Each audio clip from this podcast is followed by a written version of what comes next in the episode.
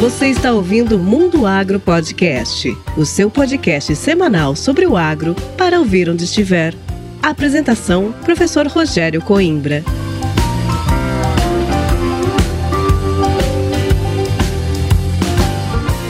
Começa agora mais um episódio do Mundo Agro Podcast, o seu podcast semanal sobre o agro para ouvir onde estiver e quando quiser. No episódio de hoje, eu, professor Rogério Coimbra, converso com a doutora Maria de Fátima Zorato. A doutora Fátima Zorato é bióloga formada pela UEL, com mestrado em fitopatologia, doutorado em ciência e tecnologia de sementes, especialista em docência no ensino superior e MBA em liderança e gestão organizacional, além de colaboradora do Boletim da Fundação Mato Grosso e colunista da revista Cid News. A doutora Fátima se tornou uma referência experiência no setor de qualidade de sementes e atuou fortemente no Mato Grosso e na Bahia. Atualmente, ela é consultora de qualidade de sementes de soja, que é a sua especialidade, trabalhando e difundindo conhecimento técnico em diversas regiões do Brasil, contribuindo sempre com o setor sementeiro. Você já viu que o papo de hoje é imperdível, mas antes de começar, eu quero dar um recado para você. Você sabe que a safra 2022-2023 já está aí, e é claro que você não pode perder tempo tempo na escolha dos materiais que irá plantar. E para ajudar o produtor rural na escolha desses materiais, a Agrosol Sementes oferece para você o app da Agrosol, que além da função de rastreabilidade expandida para você acompanhar o passo a passo do seu lote de sementes, agora oferece também todo o portfólio de materiais para a próxima safra. Você pode conferir as características de cada uma das variedades, além de conhecer os serviços oferecidos e fazer uma solicitação de orçamento. Tudo de forma rápida e bem intuitiva. Você monta um carrinho de compras e na sequência um representante entrará em contato com você para enviar uma proposta detalhada. O app da Agrosol está disponível gratuitamente na Google Play e na Apple Store. Baixe e confira os benefícios de ter a semente na palma da sua mão.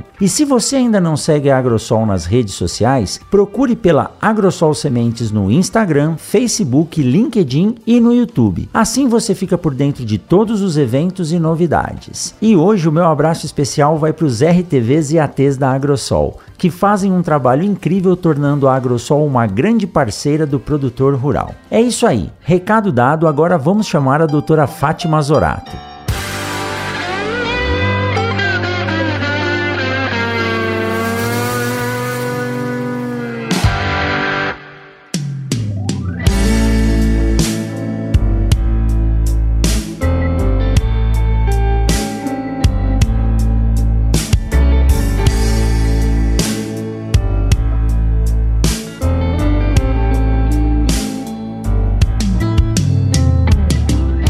E olha só, hoje eu tenho a honra de estar aqui no Mundo Agro Podcast com a Fátima Zorato, mais uma especialista aí que vive entre Mato Grosso, Bahia, na verdade roda o Brasil inteiro hoje, né, Fátima? Falando e trabalhando com controle de qualidade na produção de sementes, algo tão importante que requer bastante atenção. E nós vamos falar hoje sobre alguns temas que foram muito pedidos aqui no Mundo Agro Podcast: rastreabilidade, sementes esverdeadas e rasgo de tegumento. Fátima, seja muito bem-vinda ao Mundo Agro Podcast. Muito obrigada. Eu fico muito lisonjeada pelo convite e poder participar aqui junto com vocês, tentando trazer alguns esclarecimentos em relação a assuntos que estão sendo tão pertinentes aí no nosso setor. Claro. E Fátima, recentemente recentemente eu sei que uma foi orientada sua, a Sheila, defendeu um trabalho falando sobre rasgo. Ela foi co-orientada, orientada do professor Jeremy Neguelo da Universidade Federal do é, Pelotas e eu fui co-orientadora dela, que na verdade a sugestão do tema foi minha, né? Então eu participei como co-orientadora e depois na banca ali junto pra, na hora da defesa. E olha só, a Fátima já me falou que vai passar o contato da Sheila e nós vamos convidá-la para vir aqui falar sobre esse trabalho e sobre esse tema, né? Mas Fátima, é lógico, é um prazer muito grande poder estar conversando com você. Como eu lhe disse, eu sou fã, leio muito seus trabalhos, né? Né, os seus artigos e quem gosta da área de sementes não tem como não conhecer a Fátima Zorá. Obrigada. E tem muito ouvinte nosso que não é da área de sementes. Então, para começar esse bate-papo, eu sempre gosto de pedir para que o convidado, convidada, é claro, é, fale um pouquinho sobre a sua história. Como que você chegou nessa área das ciências agrárias e na semente? Eu digo que semente é viciante. Quando você é picado pelo semente cocos, nunca mais você perde esse vício, né, Fátima? eu, já,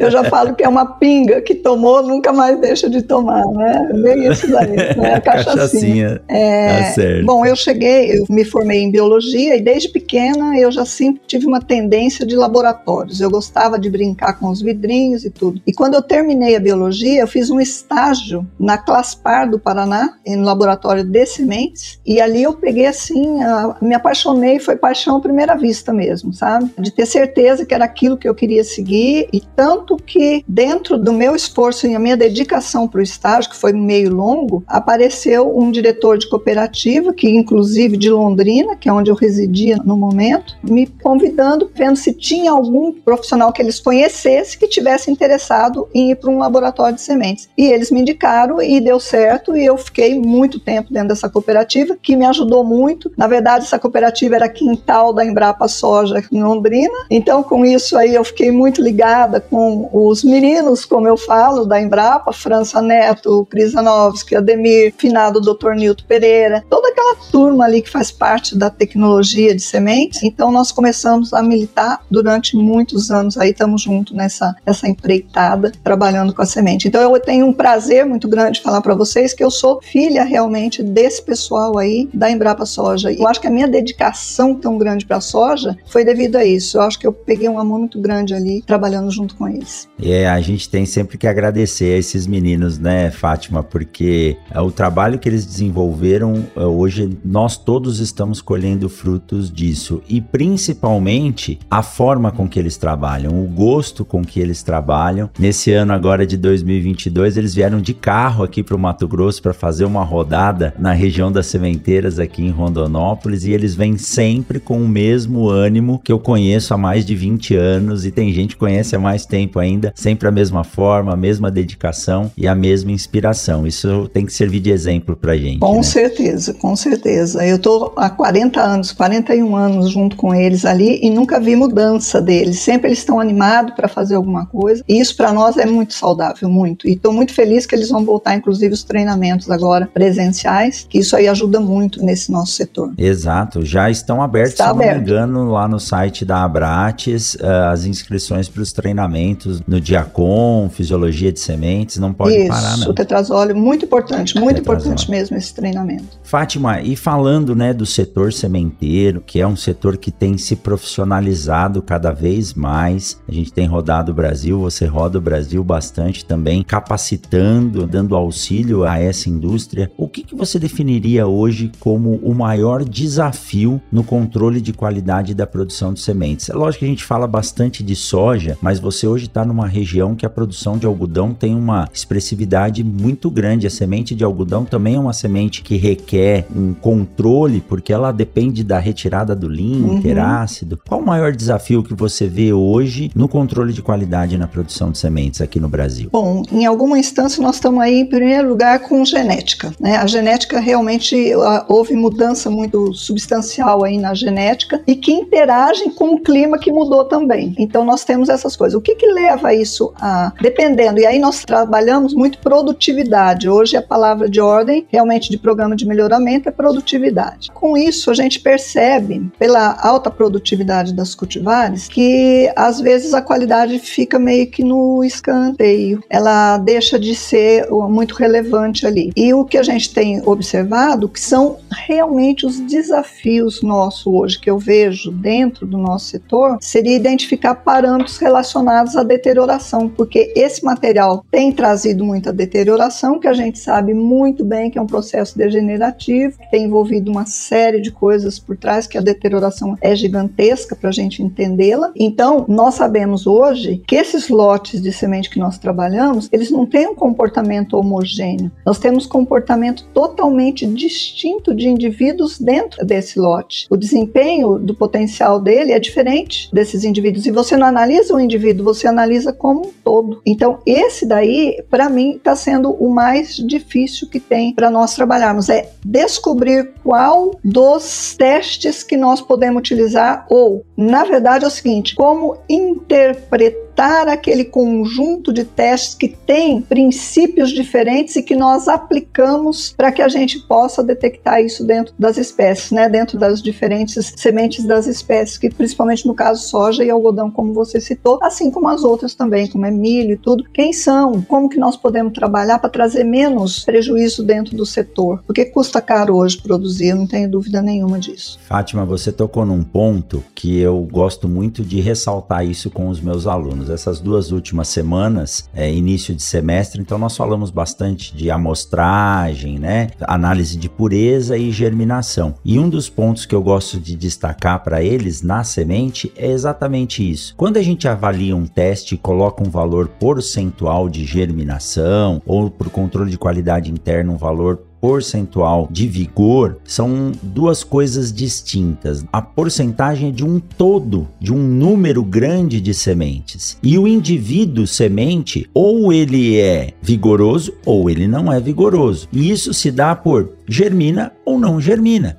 O indivíduo ele só tem duas coisas que ele pode fazer, está bom ou ruim. Agora o lote ele é estratificado em diferentes níveis de pontos. Quando eu falo isso para eles, a cabeça deles, o rosto até muda de feição. Fala, poxa, professor, nunca pensei dessa forma. E esse é um grande desafio, porque a variabilidade de qualidade hoje dentro de um lote, ela é muito grande. E aí a gente não consegue com um e às vezes nem com um conjunto de testes avaliar e predizer, né, Fátima? Exatamente. Nós temos hoje são executados conjunto mesmo, né, de testes. E na verdade, você vê assim muita gente perdida com aqueles diferentes valores que cada um daquele teste trouxe. Então, como fazer para analisar isso? Hoje esse está sendo um dos maiores desafios que eu tenho visto é isso daí. É dentro dessa variabilidade toda, nós pegarmos alguma coisa para que a gente tenha certeza. E outra coisa, qual é o nosso maior objetivo, passar a segurança para o setor comercial, que ele está disponibilizando esse material para o comércio. Qual é a nossa segurança? Nós precisamos ter essa segurança, nós precisamos garantir isso depois, passar essa, a necessidade do comercial é essa segurança. Então, o maior desafio que eu vejo hoje é isso, é nós trabalharmos esse hábito indeterminado, que é um dos problemas seríssimos da soja hoje. Nós temos grau de umidade diferente, né, nas sementes. Então, você tem um conjunto tão grande grande corroborando aí para a nossa instabilidade, que é, aí você falou uma coisa importantíssima também, que é a amostragem. A amostragem ela se faz muito necessária de ser muito bem feita. Por quê? Porque os nossos testes trabalham com muito poucos indivíduos. Né? Nossa população é pequena para representar aquele todo. Então, se uma amostragem não for bem feita, nós estamos correndo o risco de estar tá ou aceitando ou reprovando um lote que vai causar prejuízo nos dois lados. Então, isso tem me preocupado bastante, eu tenho batido bastante com o pessoal. Olha, só para você ter uma ideia, uma semente, no caso do tetrazóleo, que é o teste recebedor de sementes aí na casa da soja, uma semente foi feito conta com o professor Vilela esse tempo atrás, uma semente ela pode estar representando 4 hectares de uma lavoura numa pré-colheita, uma semente dentro de um big bag de 5 milhões de sementes, uma única semente, 50 mil sementes ela está representando. Quer dizer, então vamos fazer essa conta aí, vamos olhar quanto que ela representa a partir do momento que você coloca o número de big bags que você está movimentando, o quanto de hectares que você está colhendo, o que, que quer dizer aquilo. Então, isso está nos preocupando, isso está porque existe uma diferença muito grande dentro dessa população. E é exatamente isso, é a grande pergunta perturbação que eu vejo hoje é essa. E dentro do controle de qualidade, né, Fátima, é, o mais oneroso é o tempo.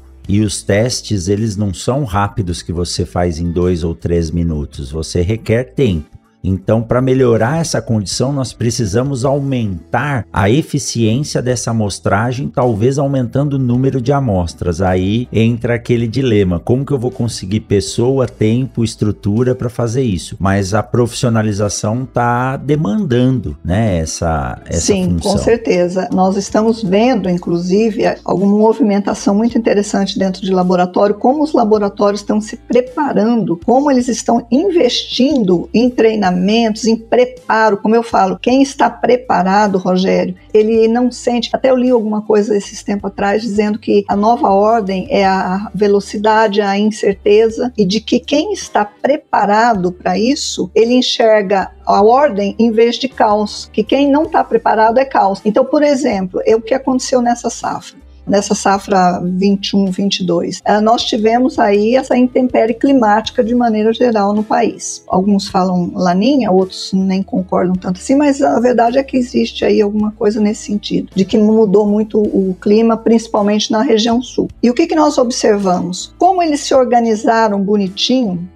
Para poder estar tá trabalhando essa diferença, esse caos aí que tinha acontecido na produção. As pessoas colocaram-se chão embaixo do pé, entendeu? Eu sentia isso, trabalhado bonitinho, então aí entregando resultados, trabalhando certinho, bonitinho. Então eu vejo assim com muito entusiasmo o que aconteceu nessa safra. Eu acho que porque você consegue avaliar um setor desse numa época dessa. Exatamente. Porque quando tá tudo bem, você não analisa nada, todo mundo é igual. Agora, nesse momento você consegue ver como as pessoas se organizaram, como os laboratórios estavam, sabe, estão investindo, estão buscando, eles não estão medindo esforços para fazer esse trabalho bem feito, para trazer trazer um produto de qualidade para o cliente dele. E Fátima, se a gente pensar em segurança alimentar, a semente ela é a base dessa pirâmide hoje. Com certeza. Tudo o que nós fazemos está ligado à cadeia, né, ao sistema produtivo que está diretamente relacionado com a segurança alimentar. Então a semente é um setor que a gente acompanha, tem se profissionalizado e esse ponto que você citou, treinamento, capacitação e recondicionamento das pessoas porque eu fico imaginando um analista que faz lá 8, 10, 15 avaliações de tetrazóleo por dia. A cabeça, a mente, o olho vão se acostumando. Então a gente precisa dessa reciclagem. Eu lembro do meu doutorado, que eu trabalhei com milho doce e eram 120 tratamentos, 8 repetições por tratamento cada teste que ia fazer. Chegava um momento que você dormia e acordava pensando em plântula de milho. Então a gente precisa ser reciclado. E quando fala assim: olha, um treinamento ele é importante, ele vai trazer à tona alguns pontos que nós deixamos passar. Ah, mas eu fiz faz dois anos. Exatamente. Pegar um laboratório de rotina, né, Fátima? Dois anos de análise, quantos lotes não passam na mão dessa pessoa? E esse dado que você acabou de citar, que uma semente pode representar inúmeros hectares ou lá 50 mil sementes. E aí a amostragem é algo tão simples de se fazer, mas é o ponto inicial que vai determinar aquela população e os resultados dos testes nós vamos fazer. Então a reciclagem para fazer uma amostragem, uma análise de tetrazóleo, uma determinação de teor de água ou uma leitura de plântula normal, ela é de fundamental importância para que esse processo seja bem feito.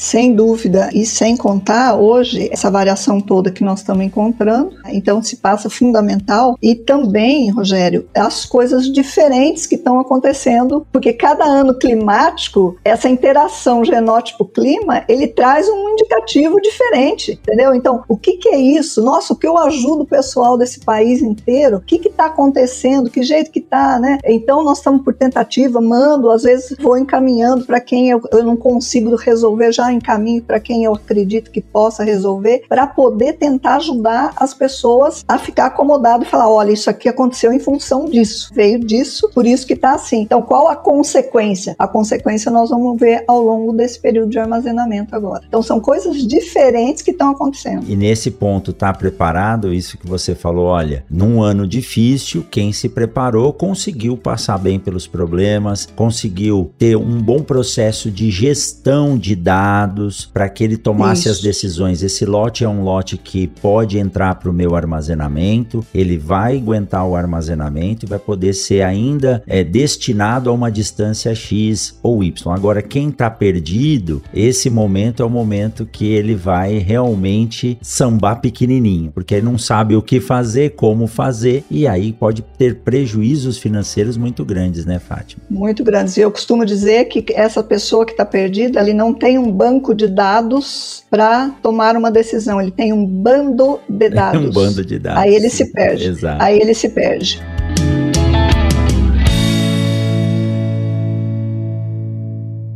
Siga o Mundo Agro Podcast nas redes sociais: Instagram, Facebook e Twitter. Arroba Mundo Agro Podcast.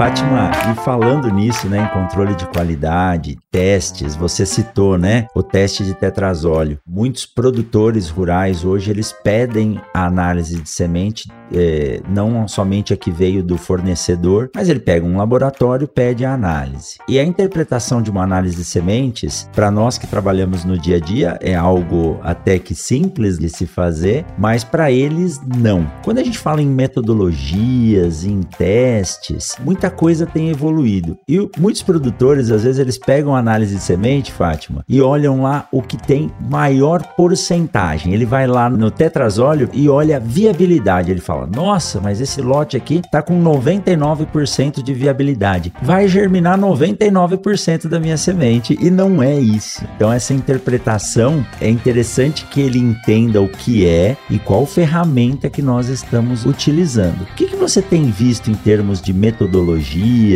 E testes que têm evoluído ao longo dos anos que podem auxiliar o produtor e o analista, a empresa que produz a semente, a tomar decisões mais precisas? Bom, em primeiro lugar, que nós temos que procurar trabalhar dentro do nosso portfólio com testes que possibilitam né, a gente detectar os estágios iniciais da deterioração, que estão relacionados ao sistema de membranas, à atividade enzimática, à redução de mecanismo energético. Então, se tem um conjunto ali que atua na deterioração que nós nós precisamos então ter o entendimento dos testes para a gente poder aplicá-los. Então tem um portfólio de testes que normalmente para dentro das espécies trabalhadas são realizados o tetrazóleo, o envelhecimento acelerado, a germinação, a emergência em campo, a condutividade elétrica, teste de germinação a baixa temperatura, teste de frio. Então são testes que são realizados ali. Aí o que que acontece? Você tem dados desses testes e você precisa do limão fazer a limonada. Você fez e tem o, o, resultado. Mas e agora? O que, que eu faço? E eu vejo isso como um déficit dentro das unidades de produção. Por quê? Muita gente é preparada para fazer o teste. Até mesmo o responsável técnico. Ele pega aquele dado ali e ele não sabe fazer a interpretação. Exato. Eu vejo uma dificuldade. Eu vejo uma dificuldade muito grande. Interpretar aquilo que ele teve, porque cada teste daquele que ele aplicou tem o seu princípio. Ele mostra alguma coisa. Por exemplo, eu tenho um dano que está me mostrando mostrando através de quem? Eu tenho um vigor e uma viabilidade no teste de tetrazol em soja, mas eu tenho um dano que me jogou para esse vigor e essa viabilidade. Quem são esses danos? Quem são os que mais são aqueles mais perigosos? Eu tenho um dano mecânico com percevejo que faz muita flutuação de resultados. Eu tenho uma deterioração por umidade que reduz muito mais esse resultado, né? E ao longo do caminho vai ter muito mais problema. Então eu posso até ter um vigor melhor agora, mas se eu observar esse dano, eu posso inferir que eu posso perder essa qualidade dependendo da maneira que eu for trabalhar isso, ou mesmo depois que sair da esfera da sementeira. Então, o que eu vejo hoje é essa interpretação, mesmo até do cliente,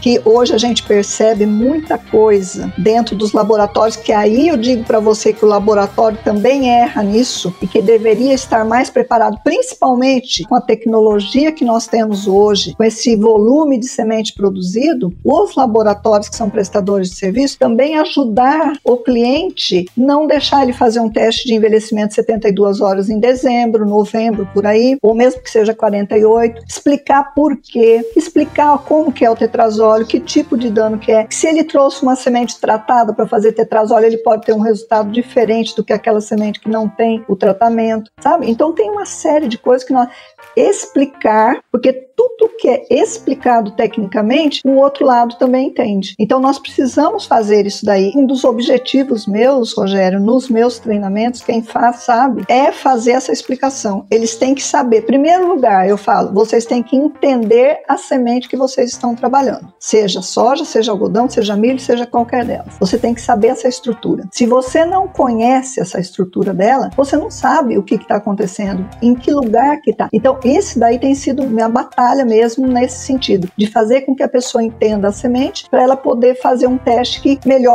tenha resultado depois. Opa, eu sei por que, que aconteceu isso, Exato. entendeu? Então, isso aí ajuda muito. Então, esse conjunto de testes que nós fazemos, eu não posso, eu vejo muito acontecer isso. Ele faz cinco, seis testes em cada fase, que dá lá na frente 12, 20, sei lá eu quantos. E o que, que acontece? Ele toma a decisão por um, um único, ou seja, envelhecimento acelerado ou seja seja emergência em canteiro. Um desses dois são os que balizam aí a tomada de decisão, sendo que eu tenho todo um monte de testes. Por que, que eu faço então? A pergunta que eu sempre faço é essa: por que você faz?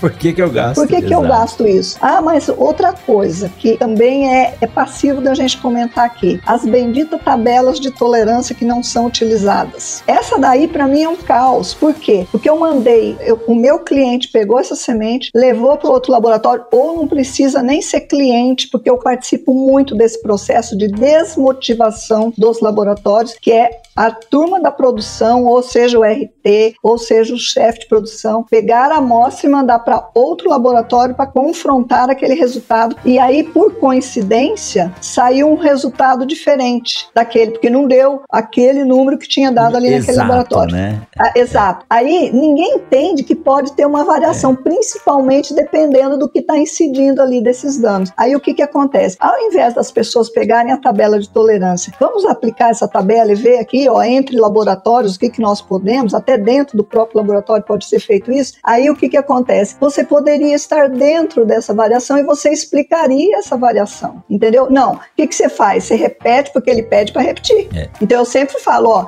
quem pede para repetir teste é porque não sabe interpretar e não conhece a mente. Exato. Porque se conhecesse, saberia como que acontece ali, eu não preciso ficar repetindo o teste. Eu tenho que interpretar para saber o que, que ele me mostrou, para tomar uma decisão em cima disso e não desconfiar de que aquilo vai acontecer. Agora, eu tenho uma flutuação, conforme eu disse, dependendo dos danos, nós vamos ter, mas que está contemplado dentro dessas tabelas. Alguém gastou muito tempo e dinheiro para estudar e montar essas tabelas que estão lá na RAS. Sim, sim. No laboratório você gasta para refazer o teste. Eu acho que não há problema nenhum em fazer uma contraprova. Quem está produzindo tem direito de fazer isso, mas essa questão das tabelas de tolerância são raras as as pessoas que sabem que existe, Fátima. Exatamente, exatamente. Inclusive no envelhecimento acelerado, que todas essas tabelas, se você olhar no rodapézinho lá, é ISTA. E se você buscar na ISTA, existe a tabela de envelhecimento acelerado. E que a variação do teste de envelhecimento é muito maior do muito que o do, grande, né? É. Então as pessoas às vezes estão apanhando dentro dos laboratórios, mas em função disso aí vai para seis laboratórios, como eu já vi acontecer, seis laboratórios, seis resultados diferentes, todos eles dentro da tabela de tolerância e ninguém aplicou a tabela de tolerância naquele momento. Olha aí que informação. Né? Aí se perde nesse total de testes que foram realizados. E concordo com você, algumas coisas eu mesma sou assim, depois que eu interpretar, depois que eu perceber o que aconteceu, aí sim eu vou para repetição, entendeu? Aí sim é possível da repetição. Que um deles fugiu. É, a gente não pode gastar tempo à toa também em processos que levam muito tempo para ser realizados e às vezes o resultado está na sua frente frente e você tem um embasamento teórico, né, e normativo para isso. Então, Sim. por isso que é importante, retomo a dizer aqui, fazer um treinamento, chamar pessoas como a Fátima para que possa explicar quais são as estruturas da semente, como avaliar essas estruturas, quais testes que avaliam o que. Nós já vamos falar de rasgo aí, né? O rasgo, se eu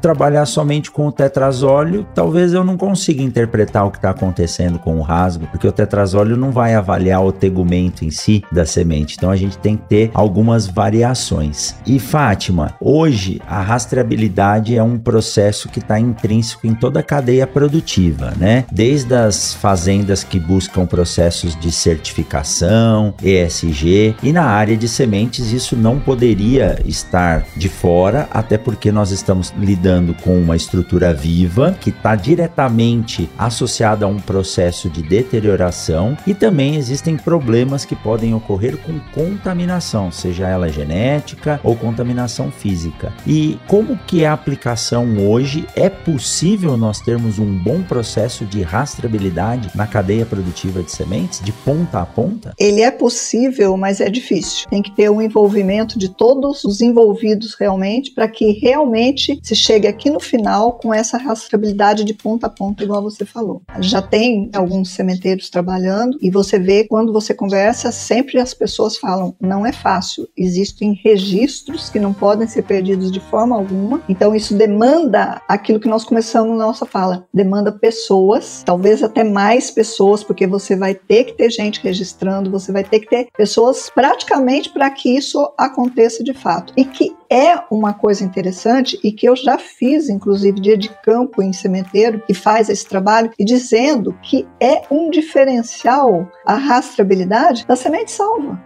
Essa é um diferencial. A semente salva jamais vai ter uma rastreabilidade. Enquanto que a semente, se todo mundo partisse para isso, realmente seria o grande diferencial. Só que não é fácil. Acaba, acaba. É. Acaba, acaba. Mas não é fácil. Não é fácil. Ela é envolve uma série de coisas e custos. Então hoje nós temos que ir devagar, mas eu acho que quem já está fazendo já vai contaminando outros e eu tenho grande esperança. Está um passo à frente, né? Já está um passo à frente. E eu tenho grande esperança de que vão sendo aderido isso a partir do momento que você vê o nosso setor se organizando de um tamanho, né? Porque a nossa tecnologia está muito avançada, nosso produto está nobre, que nem você falou. Então eu vejo é, de que o produtor vai buscando isso, mas tudo tem o seu tempo. Então eu acredito e já falei isso algum tempo atrás. É o diferencial do sementeiro para aquele que faz semente salva. E Fátima, o nosso desafio nas regiões tropicais para produzir sementes, principalmente essas que têm um curto período de longevidade com qualidade, como no caso da soja, né, ou mesmo do algodão, que tem tegumento, cotilédones vivos, então eles não podem sofrer danos porque isso reflete diretamente no desenvolvimento, na retomada do crescimento do eixo embrionário. E nós temos uma época de produção a qual exige que a semente passe de 6, 8, 10 meses armazenadas. E o França diz bastante: o armazenamento é o período em que a semente mais se deteriora. Então nós temos que controlar bem esse processo durante o armazenamento, mas nós vivemos num país de clima tropical, com sol, praia, calor e chuva, e nós temos como técnicos que tomar essas decisões e se capacitar para fazer isso, porque o setor produtivo depende de semente e hoje hoje não tem semente para quem quer. Se eu tiver errado, você me corrige aí, Fátima, mas eu acho que hoje não tem semente para quem quer. É, a grande diferença é que todo mundo quer a semente de melhor qualidade e nós não conseguimos, vamos dar o um exemplo da soja, fornecer sementes com 99% de germinação e um vigor classe 1 do tetrazóleo aí acima de 80 para plantar 43 milhões de hectares de soja. Nós temos uma variação, né, de qualidade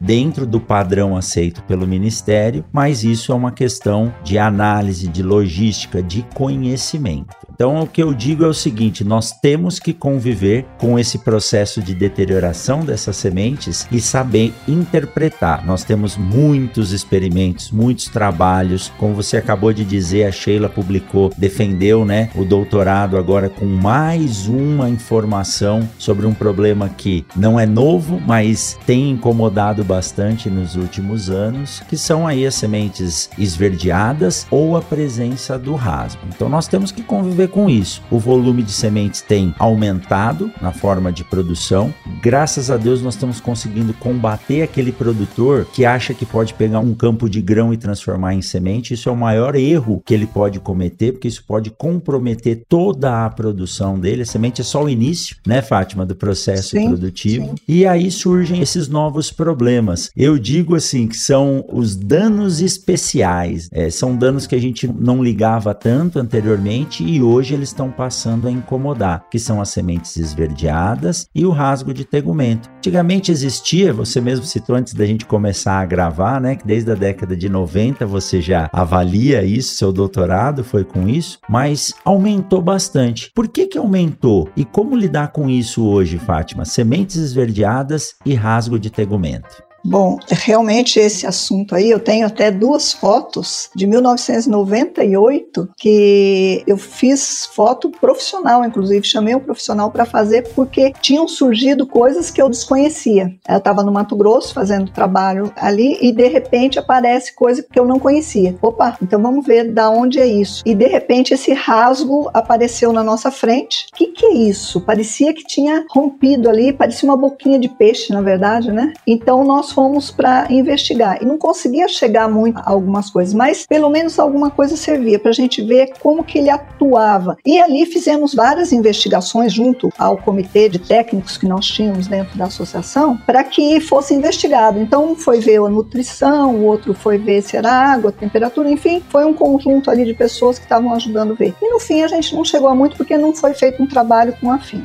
Tá? A semente esverdeada, a mesma coisa. Teve safra lá absurdamente preocupante em função dessa semente esverdeada. Depois nós começamos a ver Bahia com semente esverdeada, Paraná com semente esverdeada, Rio Grande do Sul com semente esverdeada, Santa Catarina com semente esverdeada, em safras diferentes aí, tá acontecendo isso. Até tem algumas pessoas fazendo até o gráfico, né, mostrando nos anos que estão acontecendo isso, em que momento acontece, quantos dias depois acontece, tal, para esverdear a semente quando acontece algum problema. E o que, que a gente tem visto, Rogério? Que às vezes as pessoas acham que, no caso, por exemplo, semente esverdeada, uma que ela tem dependência genética também. Mas, no caso, ela vai se expressar muito mais, porque todo mundo acha que é só questão uh, estresse climático alta temperatura, alto... e não é verdade. Nós temos sim o estágio de maturação, condições de secagem, condição climática, produtos químicos dessecantes. Aí você vai para desuniformidade de maturação, tá? Que hoje nós temos muito mais porque o hábito indeterminado também tem feito isso. E aí nós temos dessecação. Aí você tem ataques de percevejo, principalmente os sugadores, que pode nem um ataque severo de percevejo pode acontecer de ficar haste verde, você não conseguir fazer uma colheita, principalmente ali nessa lavoura. Você você vai ter as doenças, que no caso ali você tem as fusarioses, que é a doença de raiz, doença de como, que é o cancro do haste, você tem das folhas, que é a ferrugem asiática, que mudou inclusive o nosso modo de ver semente a partir de 2000, 2000 e pouquinho ali com ferrugem. Então, de repente você vê que é um combo todo que pode interferir nesta condição de fazer ela esverdear. Então, ela fica verde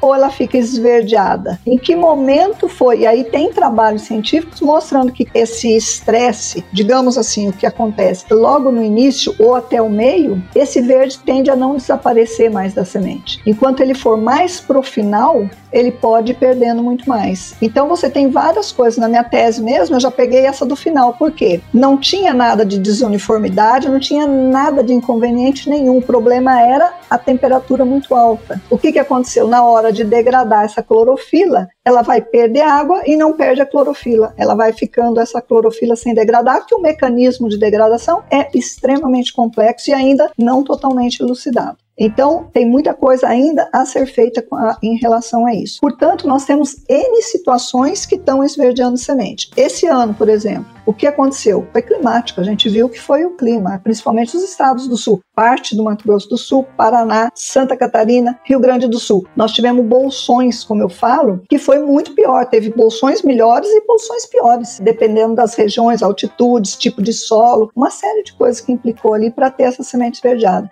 A única coisa que nós podemos falar, porque dá um podcast só de, de semente esverdeada, né? Pelo, eu trabalho há mais de 20 anos com elas, o que, que acontece? A única coisa que nós podemos falar, aonde ela está, tem redução de qualidade, qualquer que seja do nível. PMS menor, transferência de massa menor, ela tem tudo para perder qualidade. E aí você hoje tem um agravante é maior ainda, eu vejo assim, por um lado é muito bom e por outro deixa as pessoas no ponto cego, que é o armazém refrigerado. Por quê? Se permanecer no armazém refrigerado, ela permanece bem, que já tem inclusive TCC que já saiu em cima disso, mas que na hora que sair para o seu cliente, para o outro armazenamento que eu falo que é o armazenamento final é aquele, né? Exato. Onde foi colocada essa semente? Pode acordar essa semente esverdeada? E nós sabemos que célula verde vai oxidar e nós vamos ter ela deteriorando. A queda é muito rápida. Inclusive, já ajudei até a empresa a montar dossiê em função disso, porque saiu a semente, estava muito bem, obrigada, todos os testes mostrando que estava muito bem. A hora que foi para o cliente, deu problema na qualidade. Por quê? Ficou um pouco armazenada, ou mesmo numa semeadura, num solo mais de temperatura muito mais alta alta, dependendo dessa profundidade que ele coloca, ele pega uma temperatura muito mais alta, o que, que vai acontecer? Um envelhecimento acelerado ali naquele momento, dependendo do tempo, vai oxidando essa célula. Então, realmente, é cuidar dessa semente, porque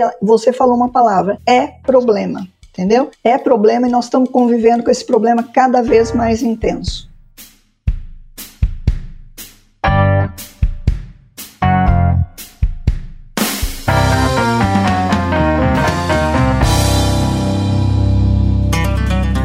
Eu tenho certeza que você está gostando desse bate-papo. Então vamos aproveitar essa pausa para te dar um recado da Momesso. A Momesso conta com o CEM, Centro de Excelência Momesso, onde são feitos testes constantes de novas tecnologias e também o aprimoramento dos equipamentos por ela desenvolvidos, além da realização de treinamentos para empresas, clientes e parceiros. A grande expertise da Momesso está em criar parcerias duradouras, oferecendo soluções personalizadas para o tratamento de sementes. Para conhecer mais a Momesso e também o Centro de Excelência, acesse www.momesso.ind.br. Momesso, excelência no tratamento de sementes do on-farm ao industrial.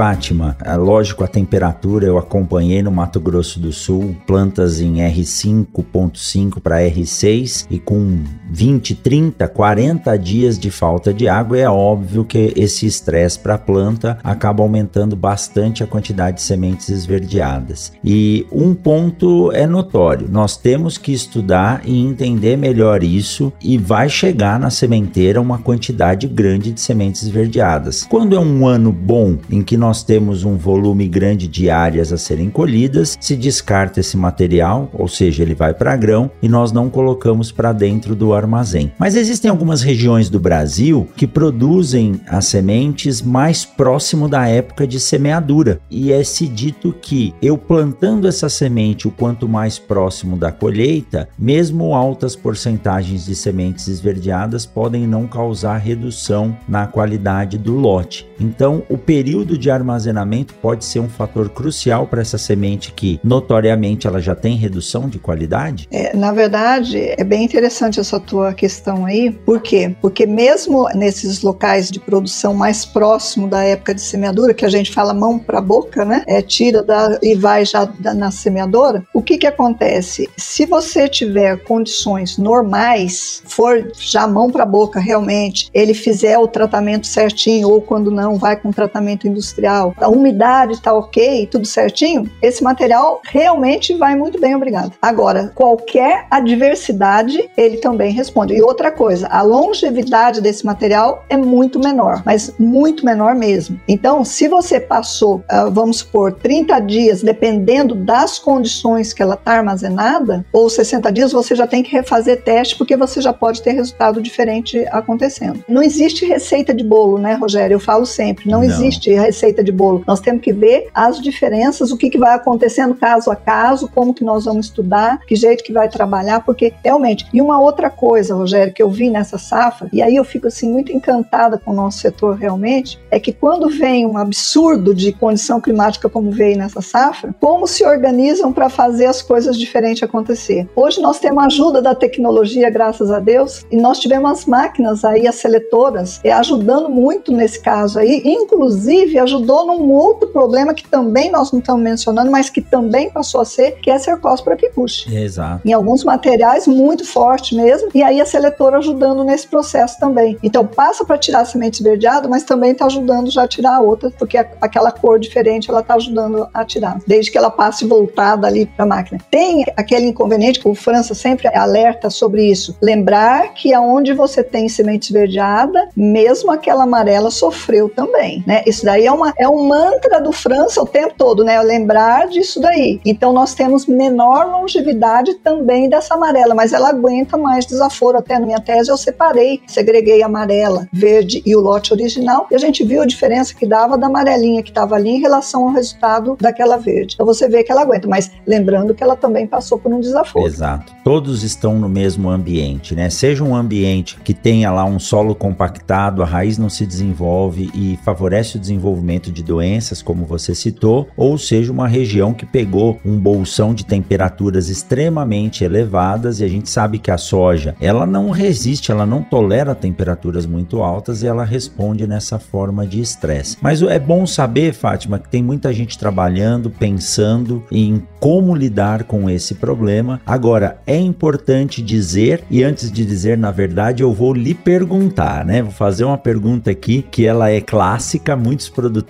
fazem e eu sempre tomo muito cuidado ao responder. É possível melhorar a qualidade da semente? Se eu pegar uma semente esverdeada que tem uma qualidade baixa, eu consigo fazer alguma coisa para elevar o vigor e a germinação dessa semente? É, até de maneira generalizada, né? Se nós formos é, falar, todos os, os inconvenientes que tem ali na semente, você pode, você não vai melhorar a qualidade do produto intrinsecamente, que isso é campo. Né? Aconteceu isso no campo. Então, aquela formação fisiológica, bioquímica, toda é lá no campo que está acontecendo. As adversidades influindo para que isso ocorra melhor ou pior. Agora, o que você pode fazer? Então, você não vai melhorar aquela qualidade intrínseca do produto, mas você vai melhorar a qualidade do lote fazendo o quê? Usando a técnica das seletoras para tirar os verdeados. Você vai fazer um melhor beneficiamento, mesmo que você tenha um baixo aproveitamento, mas você vai deixar esse produto de melhor qualidade. Eu sempre faço assim: faça uma conta para ver você diminuindo o seu aproveitamento, o quanto você vai lucrar do que você deixar às vezes aquele inconveniente e quando você vai responder por esse lote, quanto ele vai te custar. Porque a gente sabe que não custa pouco. A gente custa a marca, inclusive, que a marca é o pior. Denegrindo a marca da sementeira é o pior prejuízo que ele possa ter. Não só repor. Vende errado uma vez só, né? Exatamente. Então eu sempre faço esse questionamento para os sementeiros que eu assisto: falo, quanto vale isso daí? É perder um pouco mais, mas você vai ganhar ali na frente na qualidade do lote que você está produzindo. Então você tira aquelas coisas que são indesejáveis e deixa melhor. E as máquinas seletoras, elas vieram sim para ajudar. Então a tecnologia está vindo sim para ajudar nesse processo. Então, respondendo de maneira bem objetiva, nós não mudamos a qualidade do produto intrinsecamente é feito em campo, mas nós mudamos a qualidade do lote, nós podemos melhorar isso sim. Nós conseguimos mudar a frequência de indivíduos de melhor qualidade dentro do lote, né, Fátima? Com certeza, bem isso daí. Eu falo para os meus alunos, a melhor forma de avaliar o potencial de germinação de um lote de sementes é plantando o lote inteiro. Só tem um inconveniente, que depois você fizer a leitura, acabou o lote, né? Isso daí. Então, se a gente conseguisse predizer qual é a germinação de cada um dos indivíduos e guardar só eles dentro de um saco, a gente conseguiria ter um saco de sementes com ótima qualidade. Exato. A gente tem um auxílio, é lógico, dos testes, mas a gente ainda não consegue predizer de forma exata se aquela semente vai germinar e dar origem a uma plântula normal e vigorosa que vai dar origem a um indivíduo produtivo. Né? É, aí vem aquela história, você tem vários, inclusive eu falo, é, nós fazemos classificação de plântulas, né? E nessa classificação você consegue ver que na mesma condição que foi dada para aqueles indivíduos, por que que alguns respondem tão muito bem e outros tão diferentemente? Então, o que eu falo? Nós nós temos que prestar atenção porque nós temos indivíduos vigorosos dentro de um lote de sementes e indivíduos sobreviventes e aqueles que estão com anormalidades, né? Os sobreviventes que eu falo é aquele que tem problema, mas ele estabelece uma plântula ainda normal que tem condição, menos produtiva, mas tem condição. Agora você tem aquelas anormalidades, você tem aquelas sementes mortas, então você tem tudo isso dentro desse portfólio compondo esse lote de sementes. E pelas normas hoje, né, Fátima, quando quando uma semente germinou, se ela tiver uma boa condição de parte aérea e raiz, seja ela uma normal forte ou normal fraca, ela é computada como normal. É, exatamente. Estruturas essenciais é, do embrião para desenvolver uma planta em condições favoráveis de campo. Porém, o que, que você vê? Por isso que nós passamos a fazer classificação e ela passa a ser importante. Por quê? Você pode ter plântulazinhas com as estruturas essenciais, mas elas estão muito minúsculas, elas não conseguiram se desenvolver, por quê? Porque elas estão mostrando que tem alguma coisa que está afetando, enquanto que você tem outra que eu chamo de Gisele Bündchen, com todo respeito, porque eu acho ela maravilhosa, então falo, olha a Gisele Bündchen aqui na passarela, né? Porque são lindas as plântulas bem montadas, e aí está ligada a dano, seja percevejo, seja mecânico, seja deterioração por umidade, você pode observar que sempre quando você está perdendo vigor, você tem alguma coisa acontecendo ali. Ou quando não, a semente esverdeada também. Exato. E Fátima, acho que nós estamos passando por um processo agora que a qualidade da semente ela pode ser utilizada ou ela pode a decisão pode ser tomada em dois fatores. Antes de concluir essa frase, eu digo assim que a semente ela sempre esteve para o produtor rural, assim como o concreto tá para o construtor. Com certeza. Porque ele pode até fazer a obra ali errando uma coisa ou outra, mas o concreto é tão resistente que esse erro estrutural ele passa e raramente a gente vê um problema de um prédio ou uma casa cair, porque sempre se se erra para mais. Olha, eu tenho que fazer uma coluninha de 12 por 12 centímetros. Não, já faz uma de 20 por 20, porque visualmente fica mais bonita e aguenta mais. E até agora a semente e os materiais que nós tínhamos vinham fazendo isso. O produtor errava no tratamento ou fazia um tratamento não tão caprichado, fazia uma semeadura com velocidades distintas, afundando muito a semente ou deixando na palha, e a semente boa, resiliente, vinha fazendo seu papel e ninguém percebia nada, mesmo em anos difíceis. Hoje, com essa mudança, né, encurtamento de ciclo, materiais cada vez mais produtivos, e a gente sabe que os genes estão ligados no mesmo cromossomo, então, às vezes a produtividade ela não está tão ligada à qualidade da semente. E também é lógico, quando eu aumento a produtividade, às vezes as estruturas da semente que eram dadas à resistência, elas passam a ser destinadas a outras funções. Então a semente vai se tornando uma estrutura cada vez mais delicada delicada e viva. Então hoje o produtor ele pode optar por duas coisas: ou usar a qualidade, o vigor e uma boa germinação para ter uma resposta em termos de produtividade, quando ele usa todas as tecnologias a esse favor, ou ele pode usar essa resiliência da semente para aguentar uma condição não tão boa de plantio, um tratamento feito não de forma adequada e uma semeadura também feita mais ou menos. Aí a semente vai germinar, vai produzir, mas o que ela podia destinar em termos de produtividade, ela vai destinar apenas em termos de sobrevivência. Então as pessoas podem tomar essa decisão hoje. E eu acho que o mercado vai tender no futuro a fornecer materiais para a necessidade do produtor. Olha, você quer simplesmente uma semente que aguente qualquer condição ou você quer uma semente que vai te responder em termos de ganho e produtividade? Acho que nós estamos rumando para isso, né, Fátima? É bem interessante desde o início da sua colocação falando sobre a semente e o concreto, e eu concordo com você, nós temos os atributos da qualidade, que é genético, físico, sanitário e fisiológico. O de maior impacto é o fisiológico. Por quê? E no início da lavoura é isso aí que vai mandar. Então, o que o produtor mais vai perceber inicialmente está ligado a esse fato do fisiológico. Então, te respondendo, o vigor e a germinação, eles agem em conjunto. Eu falo, nós não podemos trabalhar os dois separados. E veja o que, que a gente tem visto dentro dos laboratórios que estão fazendo um trabalho muito sério em qualidade. Você tem uma germinação, é, você vai só liberar essa germinação através de todo um monte de teste que você está fazendo aqui atrás para dar suporte. Que é, quem são esses testes? De vigor. Então, quando sai uma germinação aqui, é porque ele já está suportado por testes de vigor. Exato. Então,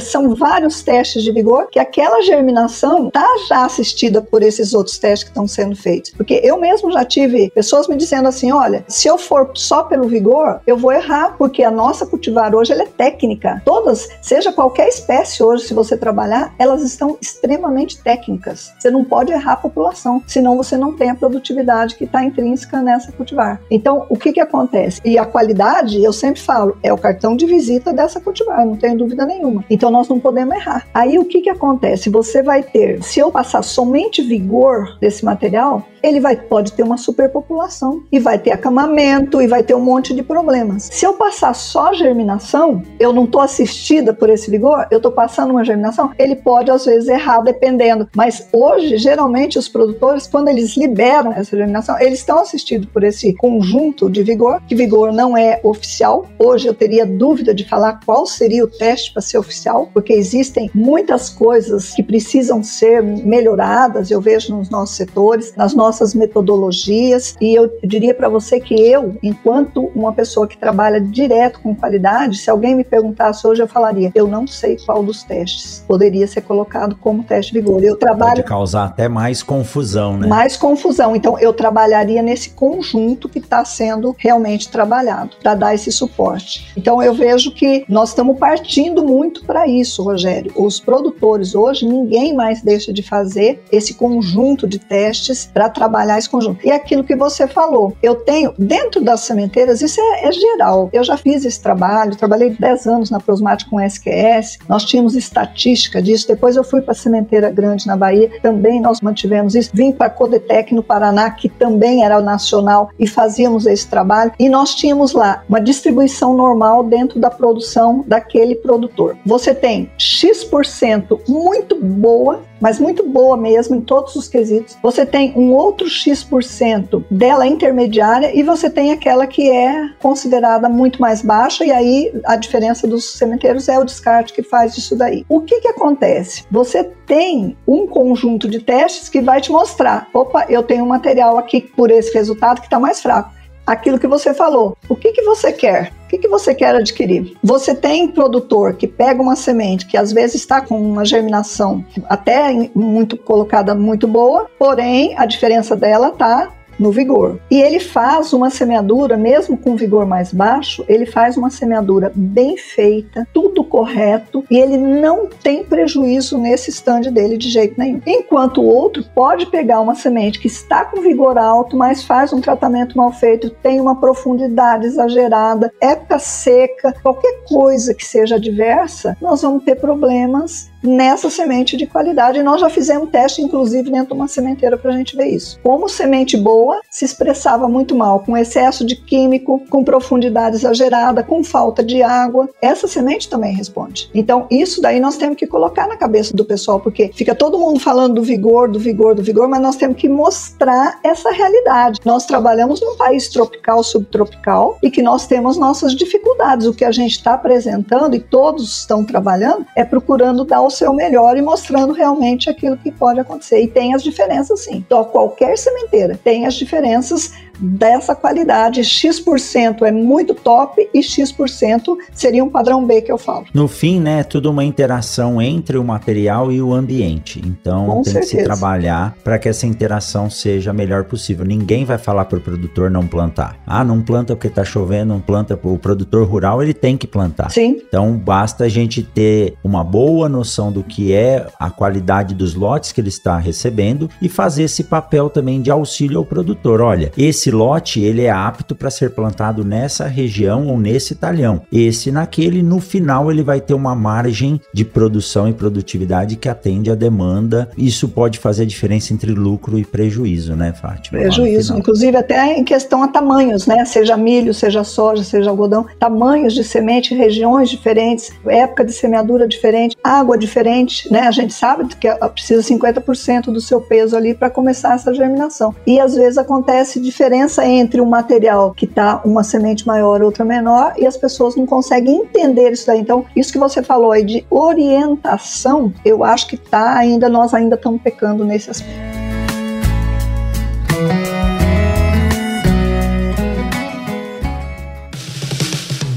O Mundo Agro Podcast faz parte da rede Agrocast, a primeira e maior rede de podcasts do agro do Brasil.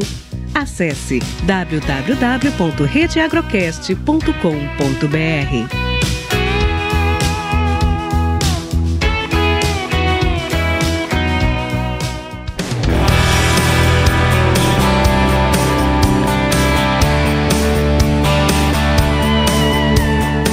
Que gostoso, Fátima. Olha, falando do que a gente gosta, a gente nem percebe o tempo passar, né? Tô muito feliz de estar conversando com você aqui hoje. Nós vamos estar juntos, né? O, o, podcast ele é atemporal, a gente não sabe quando as pessoas vão ouvir, tem cauda longa, mas nós estamos gravando aqui em maio de 2022. No mês que vem, em junho, nós vamos estar juntos no mesmo painel no Encontro Nacional dos Produtores de Sementes de Soja, no Ensoja lá em São Paulo, que é outra coisa que me deixa assim extremamente feliz de poder estar congregando agregando e participando aí com pessoas tão brilhantes no setor sementeiro, aquelas que sempre foram minhas referências, eu estudei e hoje eu consigo conversar um pouco de semente graças ao que vocês fizeram. Então, estou extremamente feliz, viu, Fátima, de poder estar conversando aqui com você. Mas antes de finalizar, eu queria que você passasse um pouco como que você trabalha, como que as pessoas podem te encontrar, como que elas podem levar esse tanto de informação que você tem para as empresas ou para as instituições de pesquisa através dos seus cursos, treinamentos, palestras e consultorias. É, eu desde 2015, Rogério, eu estou fazendo a consultoria, o treinamento, tentando ajudar o pessoal aí, porque a minha paixão é muito grande pelo trabalho de sementes, então, na verdade, eu até teria passado já aposentado mesmo. E de repente as pessoas, não, você poderia nos ajudar. E assim começou pequeno, foi assim um embriãozinho e se transformou em coisa bastante gigantesca hoje. Realmente minha agenda é bastante tumultuada,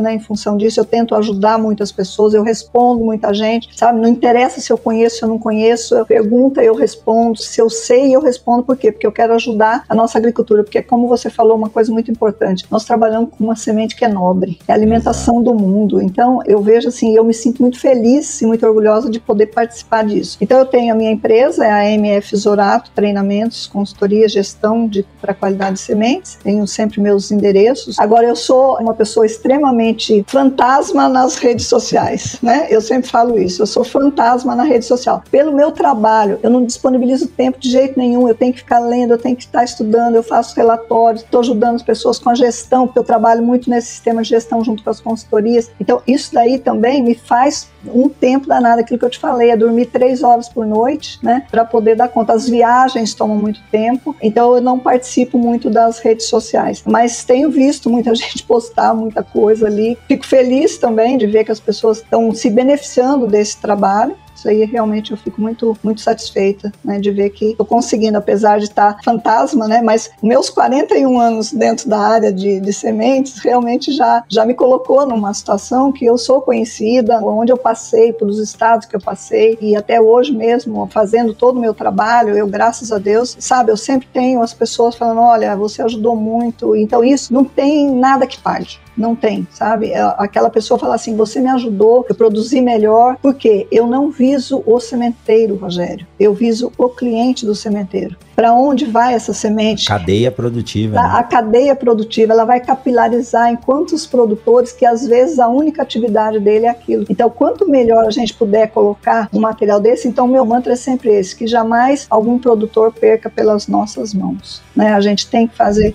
tudo da melhor forma possível. Mas ó, eu vi a Fátima tem um Instagram que é Maria ah, de sim, Fátima tem. Zorato. Maria de Fátima Zorato. Logo ela vai colocar alguém aí para tocar o Instagram dela, sim, porque sim. vale a pena, viu, Fátima, divulgar o que você está fazendo. Mas eu vou deixar aqui na descrição desse episódio, você que está nos ouvindo agora, eu vou deixar o Instagram, o LinkedIn da Fátima e o telefone de contato e e-mail também para quem quiser bater um papo com ela. Ela é sempre muito solista, como está aqui hoje conversando com a gente. Fátima, prazer muito grande poder conversar com você. Acho que nós vamos ter que trazer outros episódios. Quem sabe você também não vem junto com a Sheila para a gente falar mais de rasgo. Nós não falamos muito de rasgo a propósito, isso, né? Porque uhum. tem, tem mais material para vir por aí. Então você que está nos ouvindo, aguarde aí que vai vir um episódio só sobre rasgo em sementes de soja. E estou muito feliz. Muito obrigado, viu, Fátima, por bater esse papo com a gente aqui no Mundo Agro Podcast. Eu que te agradeço. Nossa, fiquei muito feliz mesmo de poder estar batendo. E é como você falou, como nós nós gostamos do assunto, passa rapidinho o tempo e nós teríamos, olha, ficamos um mês aqui conversando e falando e não vamos esgotar os assuntos. Não né? encerra. Né? Não encerra de forma alguma. Para mim foi um prazer enorme, Rogério, estar participando aí com você, trazer um pouquinho aí para o nosso mundo agro sobre o que é o nosso mundo, o universo hoje da nossa semente, como é que ela tá. E dizer para o pessoal, né, se eu puder deixar uma mensagem final. Nós estamos trabalhando cada dia mais com tecnologias, nosso material está ficando cada dia mais nobre do que ele sempre sempre já foi, e trazer a informação de que nós temos um produto que é um produto que precisa ser observado, que ele interage com todas as condições possíveis. E nós temos processos e nós temos serviços. E que todo mundo tem que se abraçar para que nós possamos, porque o portal dessa tecnologia toda é esse produto. Então, todos nós estamos envolvidos nessa produção para que este produto realmente brilhe lá fora. Então, se unam e trabalhem em conjunto para que a gente tenha cada vez melhor o nosso sistema de sementes no Brasil em alta cotação. Então, eu te agradeço muito, te agradeço demais aí ao, ao Mundo Agro também. Que joia. Uma delícia, Fátima. Olha, falar de sementes é algo que realmente é, inspira. Tem gente que fala que eu sou até chato de tanto que eu falo de semente. Mas fazendo o que a gente gosta, né? É isso que a gente tem que discutir, disseminar e você faz esse grande papel de levar informação de qualidade para as pessoas e cada vez podendo produzir de forma melhor. Fátima, muito obrigado. Nós vamos nos encontrar mais vezes e para você que está nos ouvindo, a gente se encontra na semana que vem em mais um episódio do Mundo Agro Podcast. Tchau, Fátima, muito obrigado. Até mais. Tchau, tchau. Obrigada. Eu que agradeço muito. Tchau, tchau. Você acabou de ouvir o Mundo Agro Podcast, o podcast semanal sobre o agro disponível na sua plataforma de áudio preferida. Siga o Mundo Agro Podcast no Spotify ou na Amazon, assine no Apple Podcast e se inscreva no Castbox ou no Google Podcast. E favorite no Deezer, assim você receberá uma notificação a cada novo episódio publicado. Eu sou o professor Rogério Coimbra e encontro você na semana que vem em mais um episódio do Mundo Agro Podcast.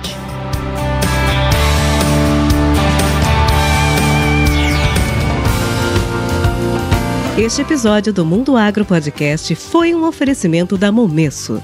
Momesso, excelência no tratamento de sementes do on-farm ao industrial.